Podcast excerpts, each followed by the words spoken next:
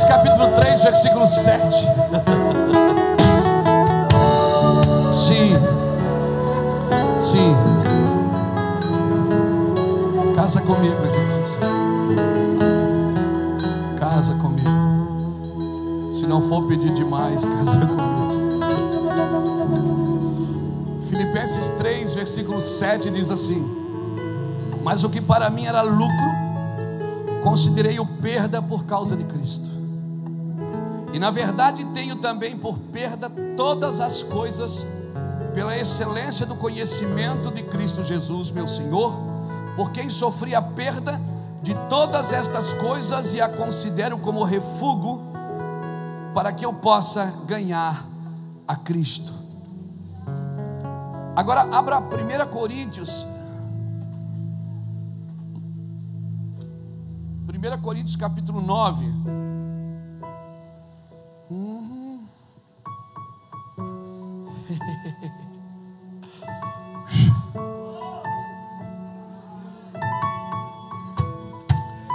Difícil demais pregar sem unção, irmão. Então, primeiro a gente tem que dar uma beber um pouquinho, né, ficar mais leve. 1 Coríntios 9, 26 diz assim: ó, portanto, corro não como indeciso, combato, 1 Coríntios 9, 26.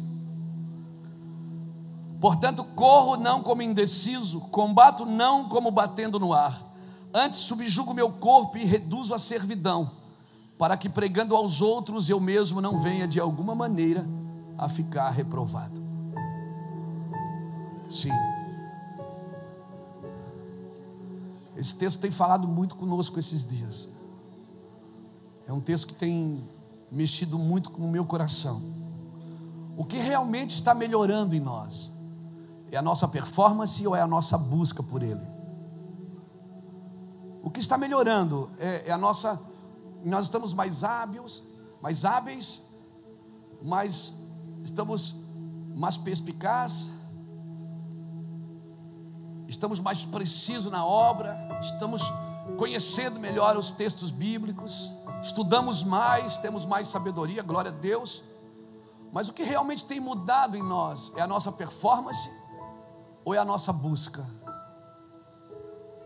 Porque não adianta a gente melhorar o serviço se a gente não melhorar a busca.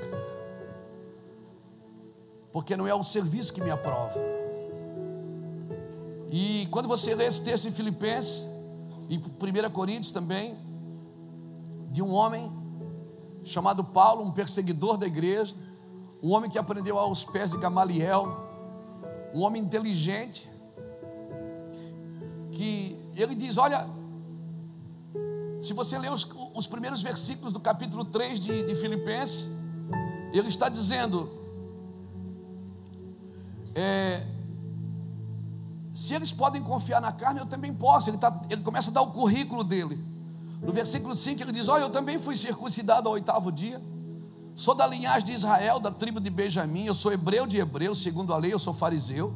Segundo o zelo, eu sou perseguidor. Eu fui perseguidor da igreja, segundo a justiça que é na lei, irrepreensível.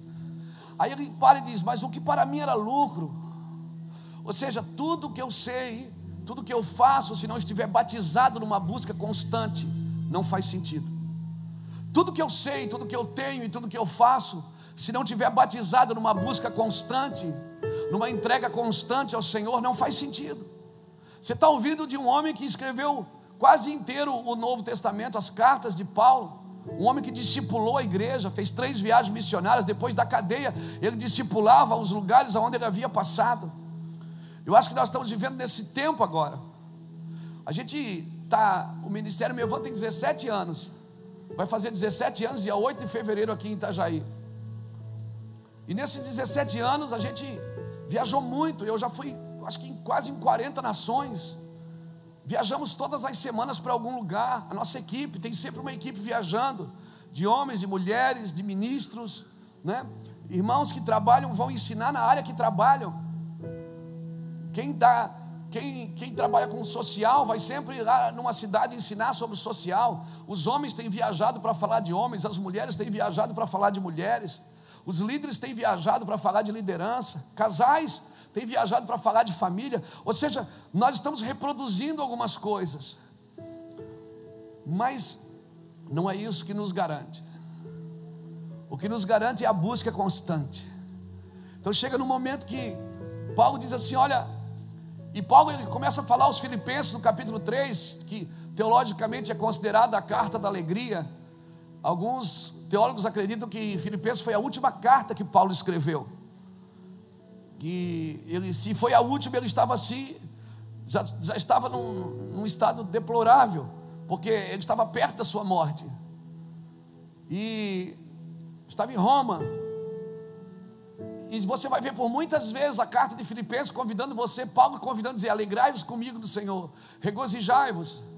Ou seja, ele não estava mais viajando, ele não estava mais na obra, ele não estava mais constante no ministério, ele estava preso e discipulando uma geração. Preso e discipulando uma geração, talvez ele poderia sozinho na cadeia, às vezes ligava para mandava, ligava não, porque ligava na nossa época, né? Mandava um zap Aí Paulo mandava um zap para alguém, pedia, traz uma capa para mim. Depois ele dizia, traz meus livros. E ele, sempre alguém fazendo algum favor para Paulo, porque ele estava impossibilitado de fazer algumas coisas. Ele já não tinha mais uma liberdade de entrar e sair em muitos lugares. Mas ele ainda estava discipulando a igreja. E o livro de Filipenses, no capítulo 3, principalmente o capítulo 13, irmãos. Paulo ele vem trazer algumas seguranças para a gente. Ele diz: olha eu, eu me regozijo de vos falar a mesma coisa, porque isso é segurança para vós.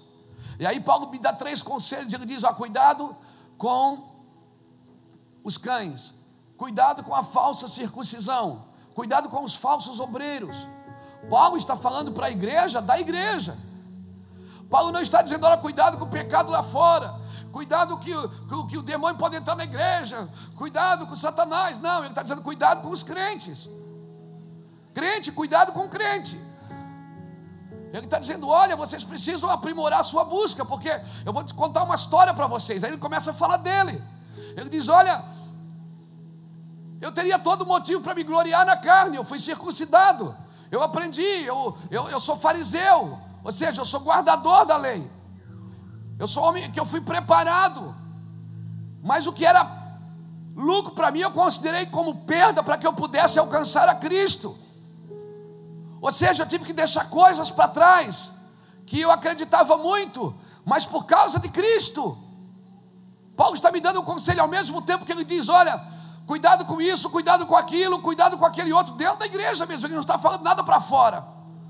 Ele não está dizendo, olha, cuidado com o pecado que aparece na televisão, cuidado com a novela, não. Ele está dizendo, olha, cuidado com os falsos obreiros, com a falsa circuncisão, que é uma falsa paternidade, que não é paternidade, é paternalismo. Cuidado com os falsos obreiros, com a falsa circuncisão. Cuidado com os cães. Uau, cães. Aí você assusta, porque Jesus disse que ficarão de fora os cães, os feiticeiros. É assustador isso. Jesus também disse que os cães comem o que cai da mesa dos seus donos. E aí você vai em Isaías 56, versículo 10 em diante. Você vai ver o que está escrito lá, você assusta mais ainda. Quando a Bíblia diz: cães são pastores gananciosos que não se podem fartar, que não sabem ladrar, está falando de ganância, está falando de manipulação, de domínio, de controle. Está dizendo cuidado com isso, porque isso, nos, isso vai acontecer. Paulo não está dizendo que, vai, que não ia, está dizendo que vai acontecer. E como é que vocês vão derrubar isso? Vocês vão derrubar isso numa busca constante, considerando coisas que são prioridades como prioridades. E a prioridade é buscar ao Senhor, irmãos. Amém? A prioridade é buscar o Senhor. Buscar até quando? Buscar até que nada mais importe para você. Buscar quando o dinheiro não importa mais. Buscar quando coisas não importam mais. Buscar, buscar quando títulos não importam mais. Quando o que você tem na mão não é mais importante do que o que você tem dentro de si. E Paulo vem me ensinando isso em Efésios também. O livro de Efésios é fantástico. Paulo diz: Eu oro para que você seja fortalecido no seu homem interior. Filipe, eh, Efésios 3, ele começa a falar isso. Eu oro para que você seja fortalecido no homem interior. Eu oro para que vocês entendam as dimensões de Deus. Eu oro para que você entenda isso. E ele vem falando no capítulo 1 de Efésios, versículo 3 e diante, ele diz: que Ele já me abençoou com toda sorte de bênção, Ele me elegeu nele, Ele me predestinou. Paulo está dizendo tudo isso Ele já fez, mas parece que a gente não entendeu. É fato consumado, é artigo definido, Deus já fez, e a gente está na igreja esperando Deus fazer. Nós estamos buscando uma coisa que já temos. E aí nós perdemos o foco daquilo que é importante, que é buscar ao Senhor. Não é buscar as coisas que Deus pode fazer por mim, porque as coisas que Ele pode fazer por mim, elas virão quando eu estiver crescidinho para assumir a minha responsabilidade naquilo que Deus me está me dando. Irmão, a pior coisa que tem é poder sem autoridade. Quando o diabo foi derrubado do céu, ele perdeu a autoridade, mas ele não perdeu o poder. E agora Satanás, para voltar a ter poder, ele precisava da autoridade que Deus tinha dado ao homem. Porque Deus deu autoridade ao homem. Deus disse: domine sobre todas as coisas. A autoridade foi dada ao homem, mas Satanás ainda tinha poder, mas não tinha autoridade. E aí como? Que ele vai exercer o poder sem autoridade. Por isso que ele entrou na vida, por isso que ele, ele tentou a mulher e tentou o homem para. Na realidade, ele tentou a mulher para entrar, para receber a autoridade que Deus tinha dado ao homem. E ele fez a mesma coisa com Jesus, as três tentações com Eva, ele, ele fez com Jesus, a concupiscência dos olhos, a concupiscência da carne e a soberba da vida. Ela viu que a ave era boa para se comer e dar entendimento. Concupiscência dos olhos, ela viu. Concupiscência da carne era boa para se comer e para dar entendimento. E ele tenta com Jesus também. Mateus 4, ele pega Jesus. Jesus está no deserto. Aí a Bíblia diz que Jesus teve fome. Ponto, abriu uma brecha. Fome. O diabo trabalha nas brechas, irmãos. Por que, que Deus quer alguém que fique na brecha? Por que, que Deus procura homens que fiquem na brecha? Porque o diabo sempre tem que ter uma brecha para poder agir.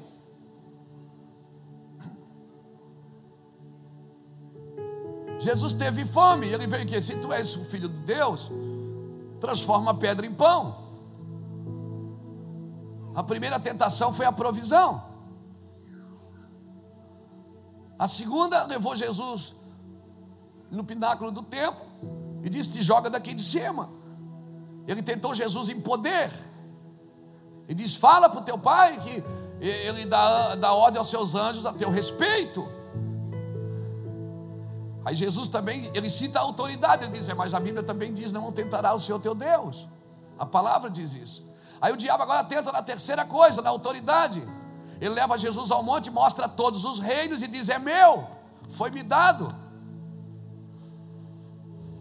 Ele estava dizendo o seguinte: Adão entregou isso.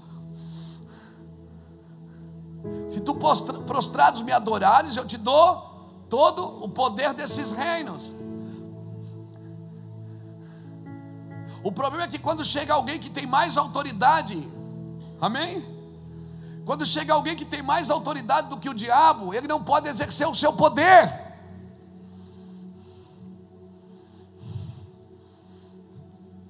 Se a casa estiver vazia, ele entra, mas entra um valente, chega um que é mais valente do que ele, e o expulsa da casa. E aí ele não pode mais usar o seu poder. Por isso, não busque poder, busque autoridade. E autoridade vem por renúncia, não por conquista. Autoridade vem por adoração. Autoridade vem pelo quanto você está disposto a se render a Cristo, a ser moldado por Cristo. Aleluia! Não adianta eu ter poder se eu não tenho autoridade. Não adianta eu buscar o poder, eu tenho que buscar a autoridade que Deus me deu. Deus te deu autoridade. Quando você adora a Deus, é a autoridade de Deus que flui através da sua vida e certamente o poder vai fluir. É desastroso usar o poder sem autoridade. E o diabo quer, sabe o que, é que ele quer da gente? Que é a nossa autoridade para poder usar o poder dele. Ele levou Jesus e disse: Se tu me adorares, eu te dou tudo. Ele disse: Porque foi me dado todo esse poder. O poder desses reinos foi me dado. Reino econômico foi me dado. Esses, esses sistemas que regem o mundo foi dado a ele. Ele disse: Foi me dado. Se você me adorar, eu, te, eu dou a você. Aí Jesus disse: Afasta-te, Satanás. Agora chegou alguém que tem mais autoridade aqui. E você não pode exercer mais o seu poder. Até Jesus ninguém expulsava demônio, irmão. Até Jesus nascer ninguém expulsou demônio. Quando o poder dos céus invadia a vida de Jesus, o Espírito de Deus invadiu Jesus. Jesus expulsou demônio. E ele deixou esse poder com a igreja. Mas parece que a igreja só quer o poder, não quer andar na autoridade. Nós não podemos ser uma igreja que se exibe nas redes sociais e não se manifesta nas regiões celestiais. Não domina as regiões celestiais, não, não libera a palavra, não libera as diretivas do céu, não libera as sentenças do céu, as palavras de Deus sobre o reino do Espírito. Aleluia. E ele disse para a igreja: Eu te dou poder contra as enfermidades, eu te dou poder contra os demônios. E tu bebendo alguma coisa mortífera não te causará dano, mas isso só funciona debaixo de autoridade que vem pela renúncia, que vem pela adoração. Por isso, Paulo disse: Você está buscando poder. Eu tinha poder. Paulo está dizendo: Eu tinha poder. Eu tinha, eu fui circuncidado no oitavo dia, eu sou fariseu, eu persegui a igreja, eu tinha aprovação de Gamaliel, o sinédrio estava do meu lado, eu tinha esse poder, mas o que era lucro para mim eu considerei como perda para que eu possa alcançar a Cristo. Hoje eu não tenho esse poder, mas eu tenho a autoridade de Cristo para mudar ambientes. Sim! O que nós vamos buscar, poder ou autoridade? Irmãos, busque a ter nada mais importar.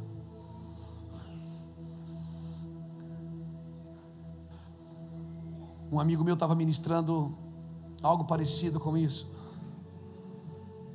E enquanto ele falava, eu me lembrava de uma coisa que acontecia lá em casa, conosco.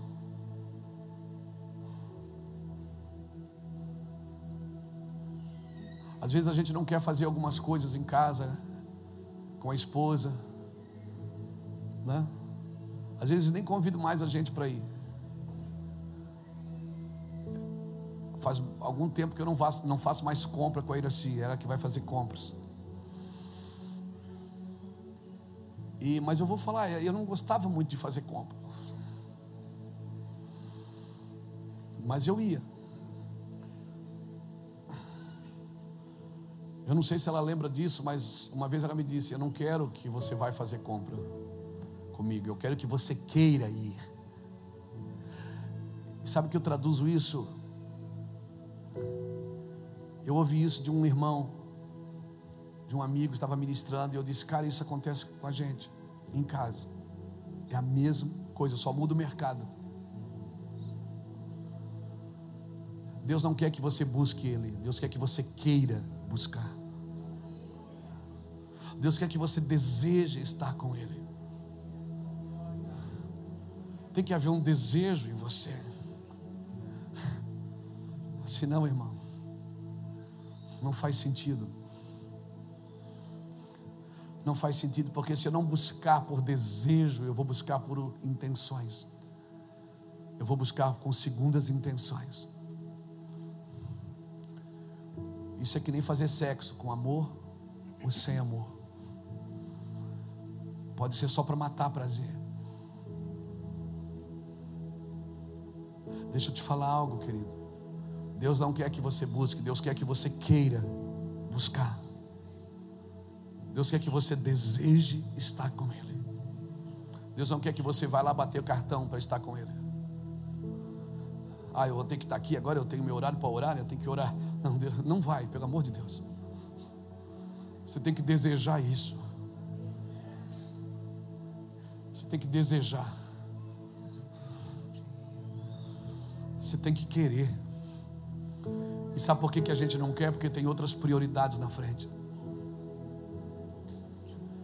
A gente ainda não considerou perda algumas coisas que ainda são lucros para nós. Nós temos que considerar como perda para que a gente possa alcançar a Cristo, irmãos. E eu vou te falar, tem dias que a gente não tem vontade de orar mesmo, mas os primeiros 10 segundos você não tem, daqui a pouco entra um gozo no seu espírito. Ah, irmão, ele invade o lugar, invade o ambiente. Aleluia. Por favor, não busque Deus, queira buscar. Não venha obrigado, queira vir. Faço isso porque eu quero. Eu estou crucificado com Cristo. Jesus vinha, não vim aqui para fazer a minha vontade, eu vim para fazer a vontade do meu Pai. O meu Pai colocou essa vontade em mim que ela grita dentro de mim todos os dias. Já não, já não depende mais de você, já não é mais por você. Tem dia que você já não levanta mais da cama por você. Você já não sai mais por você, você já não não faz mais as coisas por você, é porque tem alguém gritando dentro de você, gerando esse amor, gerando essa busca, gerando essa vontade de estar com Ele. Aleluia. Busque com paixão, sem distração. Porque, irmãos, aí tem gente que diz assim: ah, é pastor, mas eu, eu, eu era assim, eu já fui assim como o senhor está falando. Mas eu, eu, eu confesso que eu perdi um pouco. Então você está em pecado. Eu estou em pecado? Sim. Olha o que ele disse para a igreja em Éfeso, capítulo 2 de Apocalipse. Ele diz assim: ó, Deixaste o teu primeiro? O que é que ele diz depois? Arrepende-te. Irmão, tudo que precisa de arrependimento é pecado. Se ele está mandando uma igreja se arrepender porque perdeu o amor, ele está dizendo: você está em pecado. Tudo que você precisa se arrepender é porque é pecado. Então, deixar o amor por Deus também é pecado. Pastor, eu já fui assim. Então, o que é que te esfriou? Qual foi as mudanças das prioridades que esfriou você? Se precisa de arrependimento, então é pecado. Nada é mais importante do que isso. Nós precisamos, precisamos tornar importante, irmão, aquilo que é importante. Porque às vezes para a gente é de pouca importância isso. Às vezes o trabalho para o Senhor é mais importante do que estar com o Senhor. Irmão, o propósito da redenção é a adoração. Deus mandou Moisés no, no, no Egito para fazer o quê? O que, é que ele disse? Ele disse assim: ó, vai buscar meu povo para que me adore. O propósito da redenção é adoração. O Senhor te salvou para adorá-lo. O Senhor não te salvou para outra coisa. Ele não te salvou para você estar na fila da benção da igreja toda semana pedindo oração para alguém. Eu não estou dizendo que essas coisas não são importantes, eu estou dizendo que elas não são prioridades. Eu não estou dizendo que você pode ungir um pano e dar para alguém, botar numa ferida e vai ser curado. Pode. Eu não estou dizendo que você pode pegar um copo de água ungida e dar para alguém e a pessoa vai beber e vai ficar curada. Eia, a fé de cada um se move naquilo que ela acredita, mas ei, isso não é importante, não é prioridade. O problema é que nós tornamos as manifestações prioridade. Nós estávamos no Pará, Deus fez um sinal no céu e na terra. À noite no culto tinha o dobro de gente. Por quê? Porque a gente precisa ver um sinal para crer. E Deus pensando nisso, está fazendo algumas coisas para a gente voltar a crer. Nós temos dificuldade de andar em convicções. Parece que eu preciso orar quando está tudo bem. E aí eu só, a minha oração é só agradecimento. Senhor, obrigado, obrigado, obrigado, obrigado. Irmãos, nós precisamos entender esse princípio de pensar coletivamente. Às vezes eu não estou aqui por causa de mim. Nós fomos dormir três horas da manhã, eu e o Reuel acordamos às sete. Pegamos dois voos para estar em casa, chegamos às três. Eu almocei às quatro, tomei um banho, conversei com os filhos, com os netos, brinquei um pouquinho e vim para cá. Já não vim mais por mim, é por vocês. Então nós não estamos mais nos movendo por nós. Muitas coisas nós não nos movemos por nós. A nossa cabeça precisa ser uma cabeça de corpo. Fábio falou uma coisa interessante no retiro. E, e, isso foi bem, isso aconteceu comigo. Aconteceu comigo, eu estava lá na selva do Peru com o pastor Muracava. Fiquei dez dias lá com dor no ombro, que não podia mover, tomando analgésico para poder dormir. Quando eu cheguei, eu fui procurar um fisioterapeuta, um irmão aqui, um, um irmão aqui da nossa cidade, uma pessoa conhecida aqui na cidade. Eu fui lá, ele disse: Olha, Luiz, vamos primeiro tratar da dor. Eu acho que você precisa, você está com muita dor. Você vai tomar uma injeção hoje, outra amanhã, outra depois da manhã. Amém? Aí depois de melhorar um pouco, a gente entra na fisioterapia e tal. Eu disse, legal. Eu já fui tirando a camisa, porque eu pensei que vai dar a injeção aqui. Ele disse, não, tira a calça. Eu disse, mas está doendo. É aqui. Ele disse, não, vai tomar a injeção aqui. E aí, você começa a entender que pensar no corpo é pensar assim. Uma parte do corpo que não está doendo está tomando remédio pela outra parte que está doendo. Às vezes você está angustiado em casa, chorando e não sabe nem porquê. Você está tomando remédio por alguém, irmão. Você está tomando remédio pelo corpo. Mas nós não temos uma mentalidade de corpo, nós temos uma mentalidade denominacional. Então, quando a gente fala de adoração, a gente pensa que só acontece nesse quadrante aqui com 1.800 cadeiras, 1.700 cadeiras. Então, as pessoas que estão aqui são abençoadas. Você não sabe que tem mais de 3 mil pessoas assistindo pela internet. Que tem pessoas que vão assistir esse vídeo daqui a 10, 20 anos, daqui a 30 anos. Talvez a gente não esteja mais aqui. Talvez Jesus já está reinando com a sua igreja. Nós não temos uma mentalidade macro. A gente está sempre pensando na gente. Vamos na igreja? Vamos. Ai, vamos lá porque eu preciso ser abençoado. Porque a nossa mentalidade, ela é muito no nosso quadrante. Nós não temos uma mentalidade de corpo. Querido, a parte boa do corpo tem que tomar o remédio pela parte que está doente. Se o membro do corpo padece, todo o corpo padece. Então, às vezes você está em casa sofrendo, angustiado. Você já passou, já passou na sua cabeça por que, que Deus está enriquecendo você? Por que, que Deus está te dando dinheiro? Por que, que Deus está abrindo porta? Quem sabe você não tem que interagir com alguém, ajudar pessoas. Será que Deus não está sinalizando para você estender a mão em vez de estender o dedo? Será que Deus não está sinalizando você? Porque Deus é coletivo, Ele é macro. Todo o corpo interage com o corpo. Dá coceira no ouvido, você usa o dedo. O corpo é assim. O corpo sofre pelo corpo. Enfia um espinho no dedo para você ver, dói a cabeça, dá febre. O corpo padece. Mas nós precisamos aprender a padecer pelo corpo. E sabe por que não entendemos isso? Porque não buscamos Jesus. As nossas orações são individualistas. As nossas orações são por nós mesmos. A gente faz campanhas para nós, não pelos outros. Alguém dá um aleluia, irmão. Um glória a Deus. Amém? Só para mim me sentir assim usado.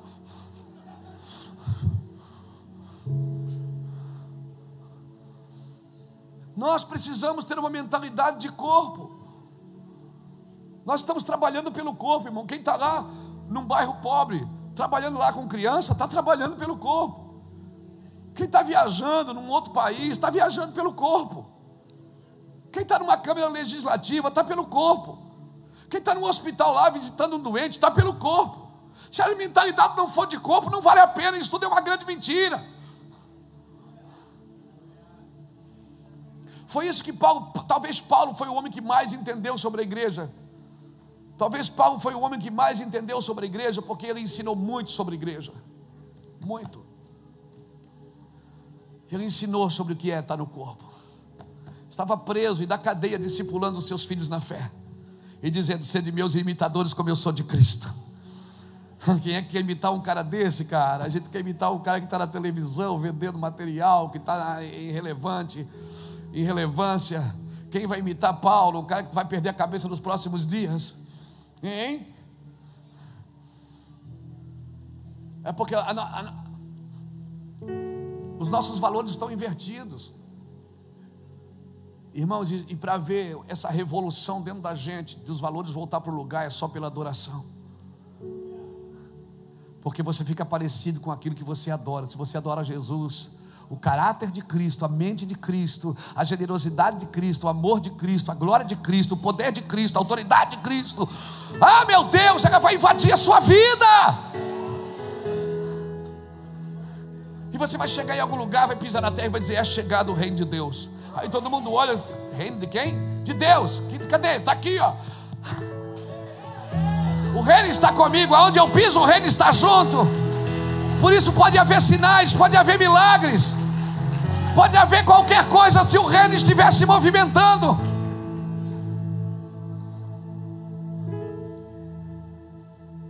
Esses não são dias de buscar poder, são dias de buscar autoridade, que vem pela renúncia. Irmãos, usar poder sem autoridade é feitiçaria. Não use poder sem autoridade. Por isso, quando o diabo vinha que ia usar o poder, Jesus diz: cala-te. Jesus não passava tempo com o diabo, irmão. Ele passava tempo com Deus. Quando o diabo se apresentava, ele dizia: saia. Jesus não ficava se exibindo com o diabo. Como é teu nome? É Satanás, o nome dele está na Bíblia. Satanás, capeta, Beuzebu. Tá. De onde é que tu vem? Do inferno, irmão. Ele vem do inferno. Tá. O que é que tu queres fazer com ele? Irmão, o que é que ele quer fazer? Está escrito: vai matar, roubar e destruir. Irmão, chega de exibição. Nem o diabo aguenta mais isso. Nem o diabo aguenta mais ser exposto dessa forma. Passa tempo com Deus, querido. Jesus passava a noite inteira com Deus. O diabo vinha e dizia: Aí vem Satanás ele nada tem em mim. Cala-te. A gente quer que o diabo se manifeste. Jesus diz: Cala a boca. Eu estou falando, Jesus dizia. Cala-te. Jesus não usava o poder para se exibir. Ele falava manso e as pessoas diziam: Como ele tem autoridade.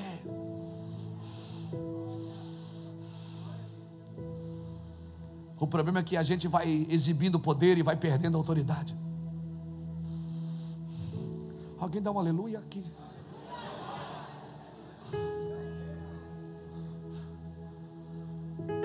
Esses não são dias de exibir poder, são dias de manifestar a autoridade. Aleluia. E o poder vai fluir na gente, irmão, como uma luva. Eu quero declarar que o poder vai vazar por você.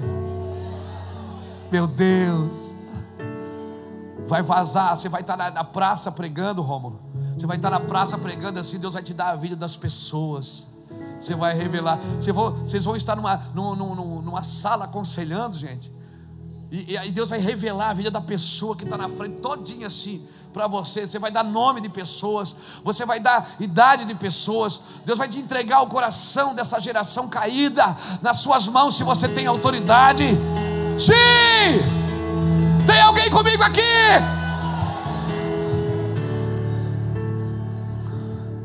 Sim.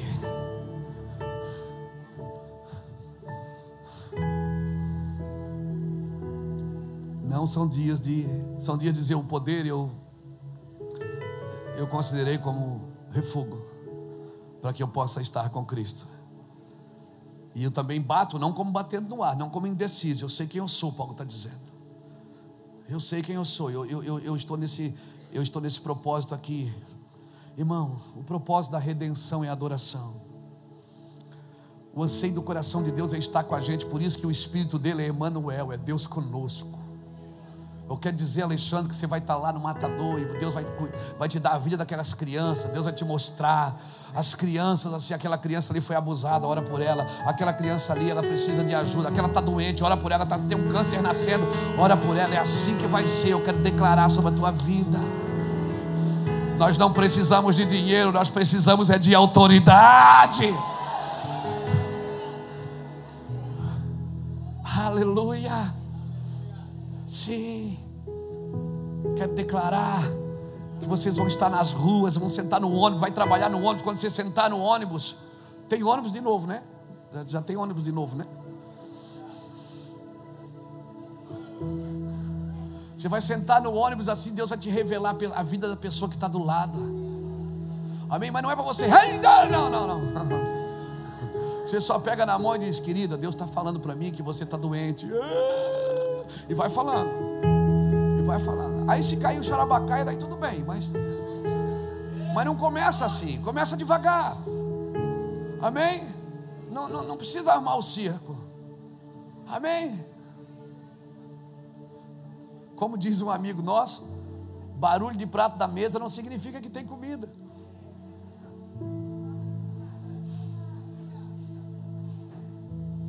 Amém? Essa é a geração que vai exercer autoridade, irmão. Vai andar debaixo da autoridade constituída por Cristo. Amém?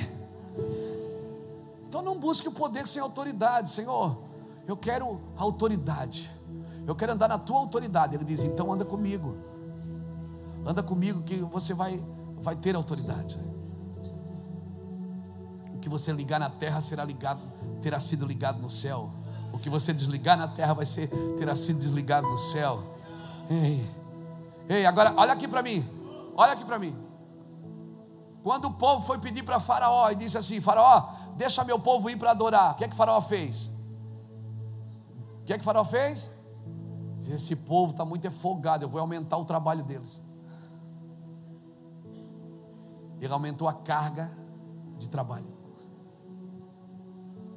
Ele botou mais trabalho e disse assim: ah, eles estão muito ociosos, dá mais trabalho para eles. Quem aumenta o teu trabalho para você não adorar é Faraó, não é Deus.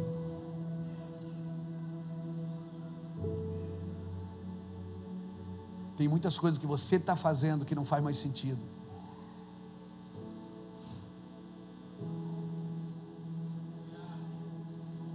Você, às vezes nem foi Faraó que colocou, foi você mesmo. Colocou uma carga sobre a sua vida. Pastor, mas eu não tenho que trabalhar para Cristo. O trabalho é a expressão da sua busca. O trabalho é o extrato da sua intimidade com Ele. O trabalho não pode ser a moeda de troca. O trabalho não é a moeda de troca. Eu trabalho, Deus me abençoa. Não, eu estou com Ele e Ele me abençoa e daí eu trabalho. O trabalho não pode ser uma moeda de troca. Eu faço e Deus me dá. Não. Nós estamos ainda andando no débito se nós pensamos assim. Se nós não entendermos isso, nós vamos passar a vida inteira trabalhando para Deus e nunca vamos ter uma vida de busca ao Senhor. E hoje o Senhor está nos ensinando uma coisa: aquilo que era lucro para você, considere como perda. Considere como perda. Veja bem, tem coisas que você não precisa se desfazer, é só desapegar. Você não vai chegar em casa agora, vai pegar tudo e botar tudo fora. Quando eu aceitei Jesus, eu tinha uns correntão de ouro assim, umas pulseiras. Quando eu entrei na igreja, alguém disse: O capeta está nessa corrente. Eu, com medo do capeta, botei tudo fora. Hoje eu tinha abri umas 10 igrejas com aquele correntão de ouro, irmão. Puxa vida, joguei fora. O capeta está aqui, está ali. Tem coisas que você não precisa desapegar, desfazer, é só desapegar. Se você desapega, você não precisa se desfazer dela se ela não está mais no teu coração. Deus pode te dar tudo que não pode ter você. Deus quer, Deus quer te abençoar? Claro que quer. Deus quer me abençoar, pastor? Como que Deus não quer me abençoar? Não, mas às vezes a gente usa é, é, uma farda de humildade. Às vezes você passa uma luta para dar comida para o filho, passa uma luta para para botar um filho na escola, mas tem isso como uma medalha de humildade. Às vezes não é uma medalha de humildade, irmãos. Às vezes é orgulho disfarçado de humildade. E às vezes tem que ter para mostrar. O cara não teve nada a vida inteira. Aí começou a ganhar um dinheirinho, tem que dormir de camisa do Dalina para se sentir rico. Os caras compram uma camisa do Dalina e vai dormir com ela para se sentir acorda de manhã para olhar no espelho e dizer: Eu sou rico. Será que não existe um lugar saudável aí no meio? Será que não existe um lugar saudável aí no meio onde a gente possa ter uma cabeça saudável entre ter e não ter? Amém? Será que não existe um lugar, um, um lugar de humildade aí que a gente, uma prática que a gente precisa ter de humildade? Qual é a prática da humildade? Irmão, eu aprendi uma coisa e, e, e tenho praticado, tenho procurado praticar. Não estou bom ainda, mas vou chegar lá. Quando você for tentado a mostrar, esconde. Quando for tentado a esconder, mostre.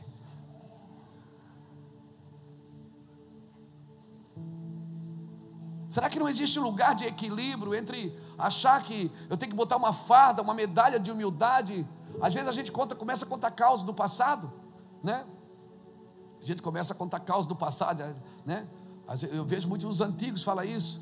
Os antigos, amém.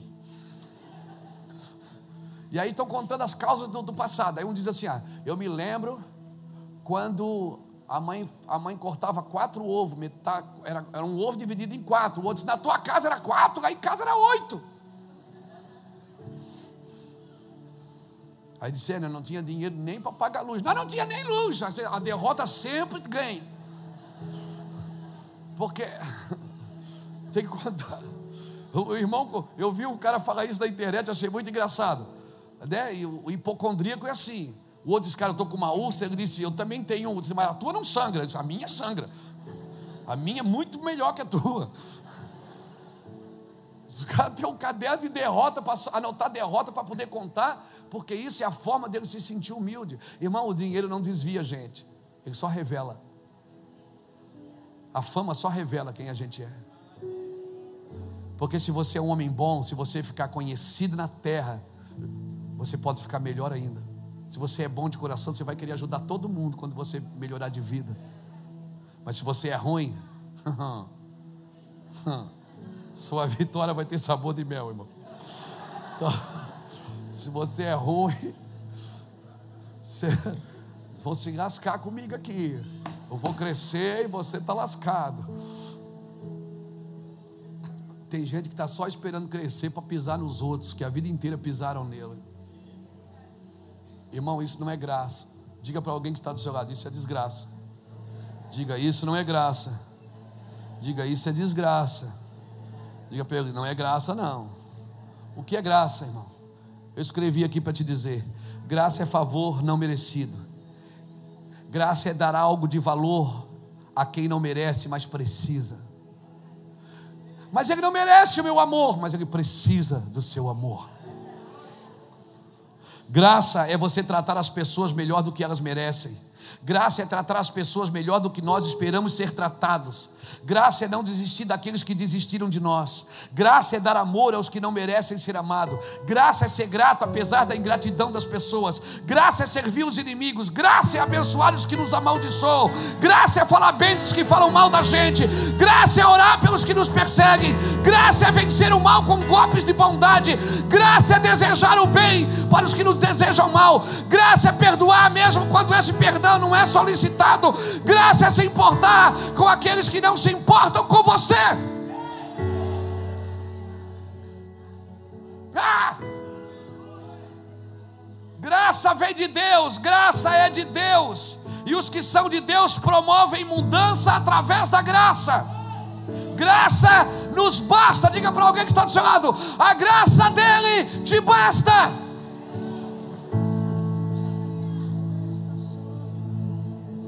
Quer fazer um curso de bondade? Faça um curso de graça. Quer aprender a ser generoso? Aprenda com a graça.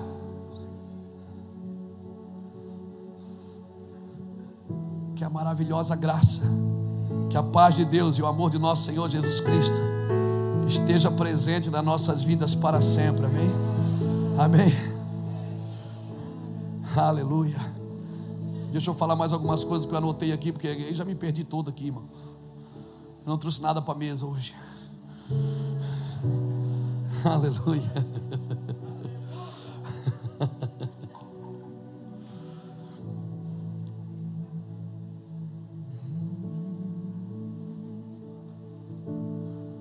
Não vou falar mais nada não.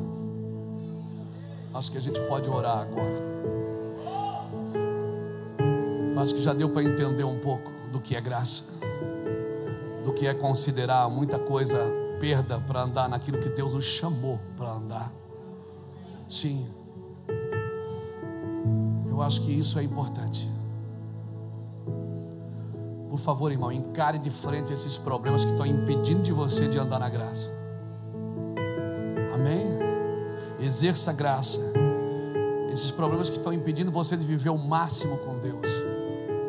A plenitude, ter uma vida plena aqui com Deus, irmão. As coisas podem não ter saído do jeito que você queria. Mas se você estiver disposto a ouvir verdades da boca de Deus, da sua própria boca, fala a verdade para você mesmo. Ouça a verdade de Deus, ouça a verdade da sua própria boca e ouça a verdade de pessoas que amam você. Que estão perto de você e estão dispostas a te curar. Ouça essas verdades. Confronte você mesmo. Todos os dias libere palavras sobre a sua vida. Senhor, eu preciso mudar. Eu preciso melhorar. Eu, eu, eu, eu, eu, eu nasci para ser melhor do que isso. Eu sou muito melhor do que isso, Senhor. Eu sou, eu não quero viver desse jeito. Confronte seus problemas, confronte suas fraquezas, confronte as suas incompatibilidades. Confronte, mas você confronta você. Depois que você foi confrontado por você, por Deus, aí você começa a confrontar os outros. Não procure erro fora de você, procure primeiro em você. Considere perda coisas que você tem colocado na frente da graça. Considere perda coisas que você tem colocado na frente daquilo que é prioridade. E eu não vou te convidar hoje para aceitar Jesus, não. Eu acho que eu nem vou fazer mais isso aqui. Está muito fácil para nós. Eu quero convidar você para seguir a Cristo ser um seguidor de Jesus. Não estou falando seguidor da igreja evangélica. Não é para virar de religião. A religião que devia religar, às vezes ela afasta mais do que religa. Estou convidando você para ser um seguidor de Yeshua, um seguidor de Cristo. E se você está aqui nessa noite, Deus trouxe você aqui. Você não veio porque quis. Esse é o primeiro é o primeiro elemento da graça. Andar na vontade de Deus. Você está aqui nessa noite. E Deus trouxe você aqui. Eu quero convidar você para ser um seguidor de, de Cristo. Sai do seu lugar. E vem aqui na frente e nos deixa orar com você. Nós não vamos só orar por você, nós vamos orar com você. Pastor, eu quero seguir a Cristo. Mas tem que ser assim na frente de todo mundo. Fecha os olhos então para ninguém ver. Se você quiser ser, um seguidor de Cristo, alguém que vai andar nessa terra para fazer a diferença, vai tocar pessoas, vai servir pessoas. Hoje é, o seu, é a sua noite, Deus preparou essa noite para você. Eu não trouxe nada para a mesa, eu não trouxe nada para a mesa, apenas uma fome, uma sede, uma fome, uma sede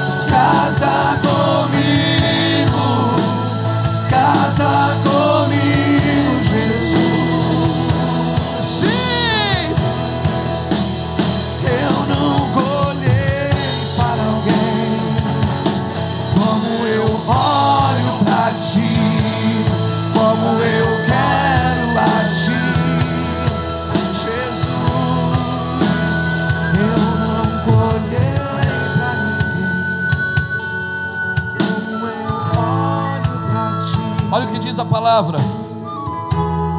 E na verdade tenho também por perda todas as coisas, pela excelência do conhecimento de Cristo Jesus, meu Senhor, por quem sofri a perda de todas essas coisas, e as considero como refúgio, para que eu possa ganhar a Cristo, e seja achado nele, não tendo justiça própria que vem da lei, mas que vem pela fé em Cristo, a saber, a justiça que vem de Deus pela fé. Eu desejo conhecê-lo, conhecer o poder da sua ressurreição e a comunhão dos seus sofrimentos o poder da ressurreição e a comunhão dos seus sofrimentos. Ele está dizendo: Eu desejo conhecer o Cristo homem e o Cristo Deus. O poder que ressuscitou e a comunhão dos seus sofrimentos como um homem. Não há ressurreição sem sofrimento, querido. Aprenda a lidar com as perdas, aprenda a lidar. Elas têm lições sobrenaturais, as perdas. As dificuldades têm lições sobrenaturais para nós. Nem tudo na tua vida tem obrigação de dar certo, mas tudo tem obrigação de valer a pena. Mesmo as coisas ruins, elas deixam lições de vida para a gente. E Paulo ainda fala assim, no versículo 8: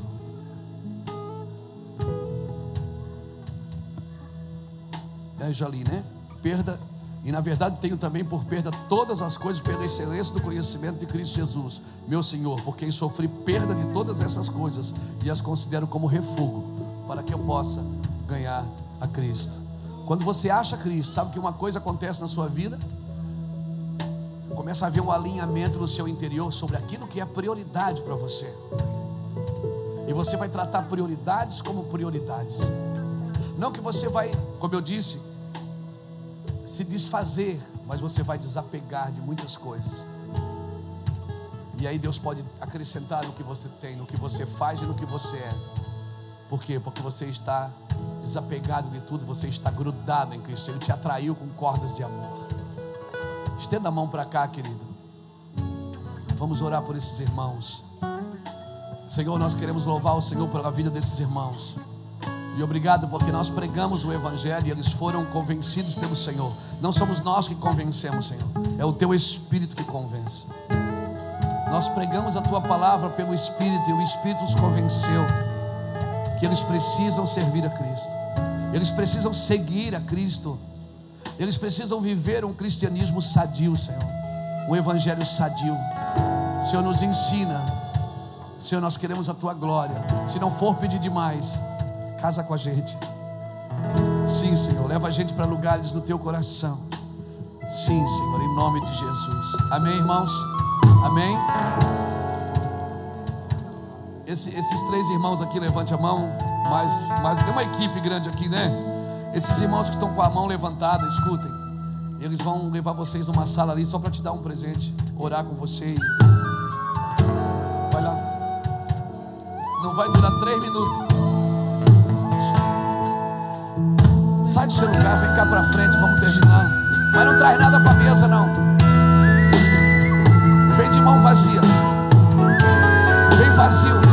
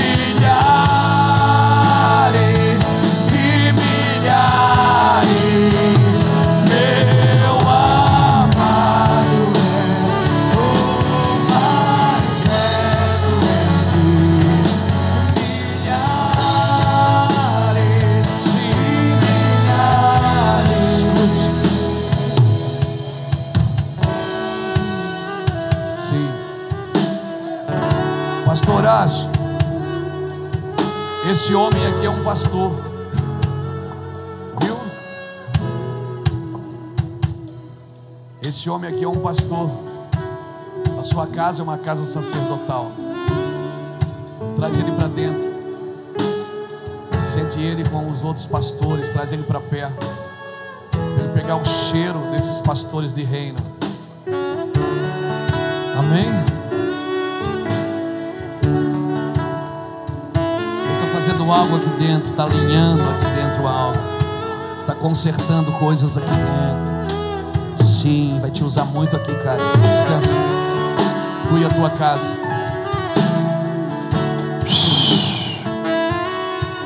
Pai, nós adoramos o Senhor nessa noite. Nós queremos agradecer por essa reunião tão poderosa. Eu sei que isso vai redundar em vida. Sim, sim, sim. Sim. Traz essa, essa, essa. Chama ela para mim. Vem cá, eu quero orar por você. Sim, continue orando, gente.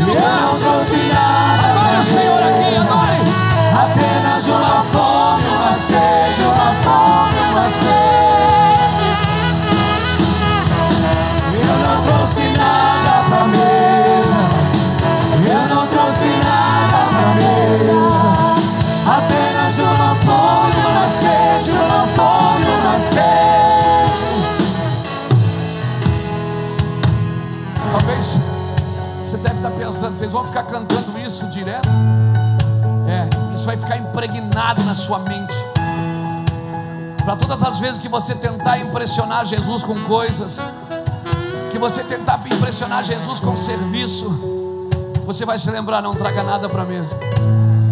Ele vai dizer: Eu não me impressiono com o que você faz, eu me impressiono com quem você é. Você é meu, eu te fiz para mim. Sim. E quando você tentar impressionar Jesus com serviço, com ofertas, com isso, com aquilo, ele vai dizer: Eia, não traga nada para a mesa.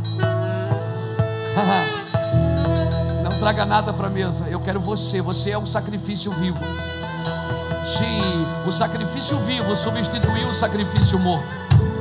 Ah, sim, o boi era amarrado e colocado na marra ali no altar. O cordeiro era amarrado e colocado sem a sua vontade. Mas o sacrifício vivo diz: Ninguém tira a minha vida. Eu adoro, eu adoro, eu adoro. Eu quero dar a minha vida em resgate a muitos. O sacrifício vivo substituiu o sacrifício morto. Eu não estou mais tendo que ser obrigado a servir a Cristo. Eu estou aqui porque eu amo Jesus. Aleluia. Isso é bom demais. Pai, nós oramos por essa geração. Eu oro por essa geração e pela geração que está por vir, os filhos deles, os netos deles. Eu oro para que o Senhor faça algo sobrenatural nas suas vidas. Que o Senhor levante-os com força e com violência nessa geração. Senhor, que amanhã, quando eles forem trabalhar, quando eles estiverem abrindo o seu comércio, o seu negócio, Senhor Deus, que eles sintam sintam o Senhor gritando, sintam o Senhor cantando dentro deles, sintam o Senhor chamando-os para mais perto, para uma busca constante, Senhor, sem distrações, sem intervalos. Nós declaramos isso, Deus, para a tua glória, em nome de Jesus. Levante sua mão, que o Senhor te abençoe e te guarde, que o Senhor faça resplandecer seu rosto sobre ti e tenha misericórdia de ti, que o Senhor sobre ti levante seu rosto e dê a paz. Amém. Amém. Amém? Faz um favor para mim, procura dor aí, procura enfermidade. Jesus está curando você agora aqui. Você crê nisso? Você crê? Eu declaro seu sangue, seus ossos, seus nervos, suas células, seus órgãos transformado, restaurado para a glória de Jesus. Aonde estava se formando cânceres, aonde estava se formando nódulos, aonde estava se formando células mortas, em nome do Senhor Jesus, que seja destruído da sua vida agora, pelo poder do Evangelho de Yeshua, pelo poder de Jesus Cristo.